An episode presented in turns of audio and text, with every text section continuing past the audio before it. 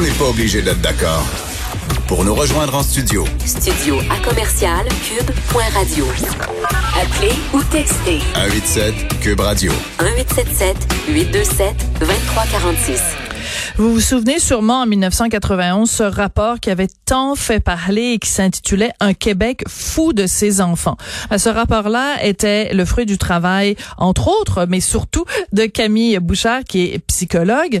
Et on voulait lui parler aujourd'hui parce que justement, cette expression-là, Un Québec fou de ses enfants, prend tout son sens ces jours-ci. Est-ce que le Québec est tellement fou de ses enfants et on veut tellement le bien de nos enfants qu'on fait un retour à l'école euh, au, au, mois de mai ou est-ce que c'est précipité et qu'on va justement rendre nos enfants fous? c'est un peu euh, de ça qu'on veut parler avec lui. Camille Bouchard, bonjour. Oui, bonjour Sophie. Alors quand on dit un Québec fou de ses enfants, évidemment on, pré on prend pour acquis que on veut le meilleur pour nos enfants. Quand on veut le meilleur pour nos enfants, qu'est-ce qu'on fait? On les garde à la maison ou on les envoie à l'école? Euh, écoutez, c'est tellement complexe comme question, mais je sais, je sais, c'est pour ça que je l'aime. Ah oui, c'est une bonne question. Il euh, y, y, a toutes sortes de raisons qui militent en faveur et toutes sortes de raisons qui nous font hésiter. Là. Les raisons qui militent en faveur, la, celle qui pour moi est la plus importante, oui. c'est que les enfants qui, qui vivraient dans des familles euh, qu'on appellera dysfonctionnelles ou en déficit, si on veut, euh, et qui ne sont plus euh, dans un environnement où on peut les suivre à la trace, voir ce qu'ils ont l'air lorsqu'ils arrivent le matin, est-ce qu'ils ont bien mangé, est-ce qu'ils sont vêtus correctement, suffisamment, est-ce que euh, leur, leurs conditions hygiéniques sont correctes. Euh, ont-ils ont-ils ont-ils l'air d'avoir manqué de sommeil Les profs, quand ils voient leurs enfants le matin, là, ils, ils, ont une espèce de capacité de, Mhm. de, de, de, de, De détective? de, ouais, Ouais. détecter dans la classe les enfants qui sont pas euh, en- en- dans leur forme op- optimale et qui pourraient avoir besoin plus d'aide. Quand, quand l'école n'est plus là, ces enfants-là euh, disparaissent, hein, on ne les voit plus sur l'écran radar. Et moi, je, je trouve que c'est la raison principale euh, d'un retour plus hâtif que moins hâtif à l'école. Il y a d'autres raisons. Hein. Vous entendez les enfants aussi qui s'ennuient de leurs amis, Oui. euh, qui, qui, qui s'ennuient de leurs profs, de leurs enseignants, de leurs enseignants, euh, qui, ont, qui ont besoin d'une d'une routine et d'un meilleur encadrement que celui qu'on peut ou ne pas leur offrir à la maison. Euh, c'est des raisons importantes dans le développement des enfants, ça, toute leur relation affective, leur relation sociale. Et il y a des enfants aussi qui présentent des difficultés d'apprentissage particulières. Et ça, on va les échapper s'ils restent à la maison. Ben, c'est-à-dire que euh, la difficulté de les raccrocher ou de les rattraper va augmenter au fur et à mesure où le temps passe et où des gens qui sont euh, spécialisés en la matière, qui sont formés correctement, peuvent accompagner les enfants euh, d'une étape à l'autre dans leur développement. Et, et ça, euh, moi, je, je m'inquiète aussi pour ces enfants-là si euh, l'école euh, devait demeurer fermée euh, plus longtemps que moins longtemps. Oui, mais en même temps, on s'entend, bon, on parle d'un re- d'un retour à l'école le 11 mai pour euh, les enfants à l'extérieur de Montréal, le 19 mai pour les enfants euh, Montréal et euh, les couronnes sud et nord. Ça veut dire que, bon, ils retournent à l'école, mettons, le 11 mai, l'école finit le 24 euh, juin ou autour de ça. C'est pas beaucoup, donc est-ce que ça va être suffisant pour pouvoir vraiment mettre en place les deux choses dont vous parlez, c'est-à-dire en, en particulier les enfants vulnérables? Est-ce que ça va nous donner suffisamment de temps pour les rattraper? Et ceux qui ont des euh, difficultés scolaires, est-ce que ça va être suffisant, ce petit mois et demi, pour vraiment faire une différence? Autrement dit, est-ce que le jeu en vaut la chandelle? Je crois, euh, je crois que oui. Bon. Euh, vous voyez, entre, vous dites un mois et demi, mais moi je calcule aussi autrement, c'est-à-dire que si je, je compte le temps à partir du moment où ils ont quitté la classe et le moment où ils, ils euh, réintégreraient, ré- réintégreraient l'école au mois de septembre, ça, ça fait long. Ça, Ok. c'est très, très long.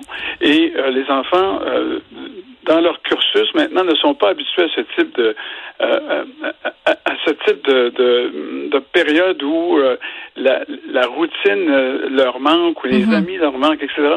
Et, et où les apprentissages qui se font euh, correctement par séquence, par étape, avec des profs qui connaissent leur affaire, euh, les enfants ne sont pas acclimatés à ce type de, de, de- d'environnement. Et, et moi, c'est, c'est pour ça que je regarde plus euh, cette longueur de temps que le, le petit mois et demi dont on parle. Mais ce petit mois et demi, à mon avis, va permettre à des, à des profs, mais là, je, je vais faire une, une parenthèse. Ouais. Je parle des profs, mais je parle de profs qui sont soutenus dans leur environnement. Ah, ben c'est ça. Ben voilà. Bon, Bon. Moi, je pense que c'est une période où il faut être fou de nos profs. ah, c'est bien dit. Oui, parce oui, que... oui, oui, tout à fait. Donc le Québec fou de ses profs. Alors comment on peut justement les appuyer dans ce cadre-là? Euh, Parce que moi, je, il y a une chose qui me paraît aberrante depuis le début, c'est qu'on, c'est que le ministre Roberge, malgré tout le respect qu'on lui doit, euh, ne semble pas chaud à l'idée de fournir des masques. Ça me paraît quand même la base. On, on dit aux profs, ben, bagassez-vous quelque chose. Je, je ne comprends pas. Oui, bon, alors ça, c'est il y, a un enjeu là, évidemment, la, protection physique euh, des profs dans un environnement où, où, où, finalement on va être plus exposé que jamais euh, dans leur cas.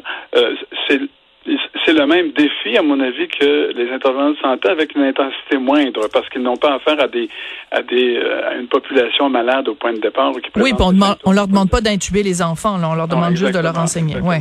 Alors, ça, et, mais ça va prendre des directions d'école et une gestion d'école extrêmement attentive au soutien des professeurs. On peut pas les laisser seuls se débrouiller mm. avec des enfants qui reviennent de la maison, qui sont euh, qui ont perdu un, un, un tout petit peu la, la, leur capacité de, de, de s'auto-contrôler dans mm -hmm. un environnement d'apprentissage, euh, qui, qui doivent recomposer ensuite avec un environnement qui va avoir été modifié considérablement, euh, des bureaux individuels, des bureaux à distance.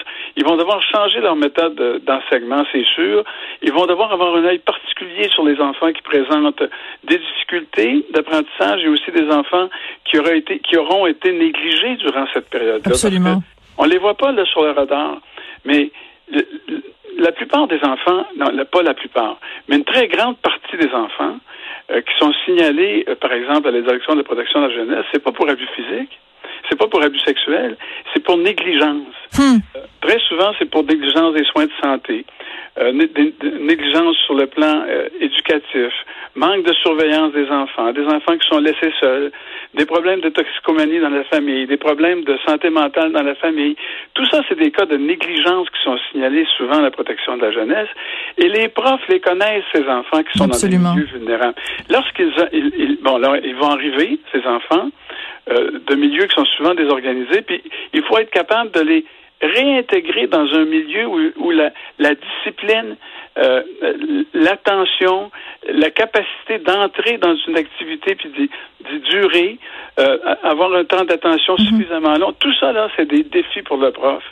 Alors, moi, je, je, je dis, soyons fous de nos profs, essayons euh, d'avoir une attention à leur égard euh, extrêmement grande, si bien que on les laissera pas seuls au front euh, devant cet énorme défi d'accueillir des enfants pour un mois et demi et de leur faire récupérer ce qu'ils n'auront pas eu durant quelques semaines. Vaste défi, hein, oui. Oui, c'est un gros défi. Et, mais moi, je, écoutez, j'ai beaucoup d'admiration pour les profs. D'abord, je pense que c'est des professionnels de l'intervention. Ils, ils, ont des méthodes qu'ils peuvent euh, appliquer dans leur dans leur dans, dans leur démarche, dans leur accompagnement, dans l'accompagnement qu'ils ont de, des enfants. J'ai énormément de confiance euh, envers les profs, mais je n'ai pas confiance envers des profs qui seraient laissés tout seuls. Ben non, je comprends tout et, à fait. Et là, on a on a évacué les écoles euh, de budget en budget là. Euh, on a diminué euh, le nombre de psychologues dans les écoles, diminué le nombre de travailleurs sociaux, diminué le nombre d'infirmières.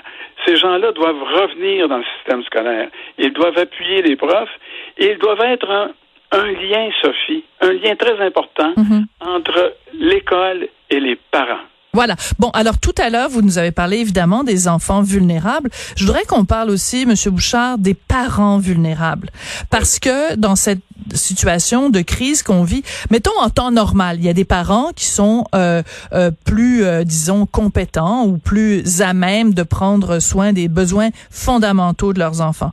Mais là, on se retrouve dans une situation où c'est la société au complet qui est en anxiété, qui est en détresse, qui est, qui est à bout de nerfs. Donc, ça crée un, un, une, une, situation où des parents à bout, là, il y en a beaucoup, là. Oui.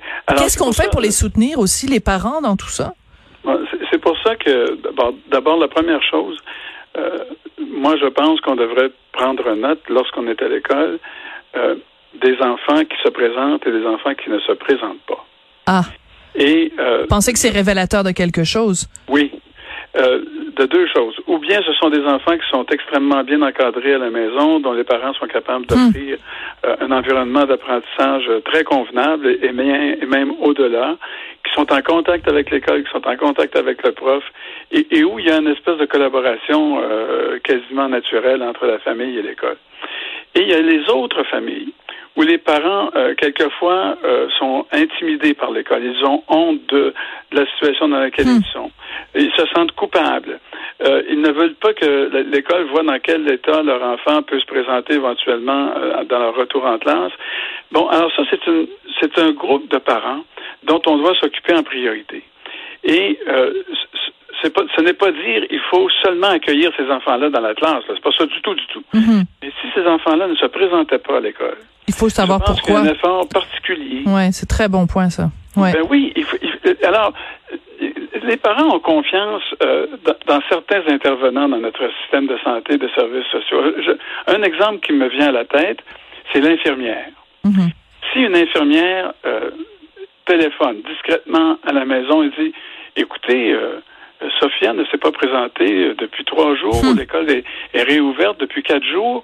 Est-ce qu'il y a une raison particulière? Est-ce que est-ce qu'elle est bien? Est-ce que vous êtes bien? Est-ce que pourquoi Sophia n'est-elle pas là?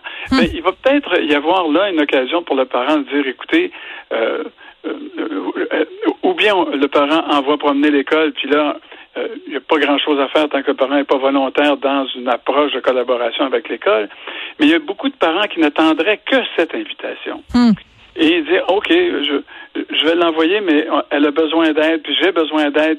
Bon, il y, a des, y a des parents qui n'attendent qu'une ouverture. Hmm. Mais il faut la proposer, puis il faut pas demander aux profs de faire ça. Il faut demander au, au, personnel professionnel qui accompagne les enfants en difficulté, qui sont à l'affût des enfants vulnérables, de faire cette démarche-là et de le faire à partir d'un point de confiance. Là, je vous ai mentionné l'infirmière. Oui. être un autre intervenant de l'école. Euh, sans doute le dernier, c'est le travailleur social parce qu'il n'a pas une bonne réputation auprès de ces familles-là parce qu'ils ont été associés ou elles ont été associées euh, à la direction de la protection de la jeunesse et c'est un lien qui est malfaisant pour les intervenants. C'est dommage parce que ce sont de très bons intervenants. Mais dans les familles vulnérables, on se méfie. Mm-hmm très souvent des travailleurs sociaux. Tout ça, c'est connu, là. tout ça, c'est connu dans le système. Mais ce que je retiens, ce que je retiens, Monsieur Bouchard, c'est que dans votre balance, là, des inconvénients et des bénéfices, il y a plus de bénéfices à renvoyer les enfants à l'école. Donc, euh, ça répond quand même pas mal à la question de départ, même si évidemment c'est extrêmement complexe, puis on pourrait passer des heures à en parler.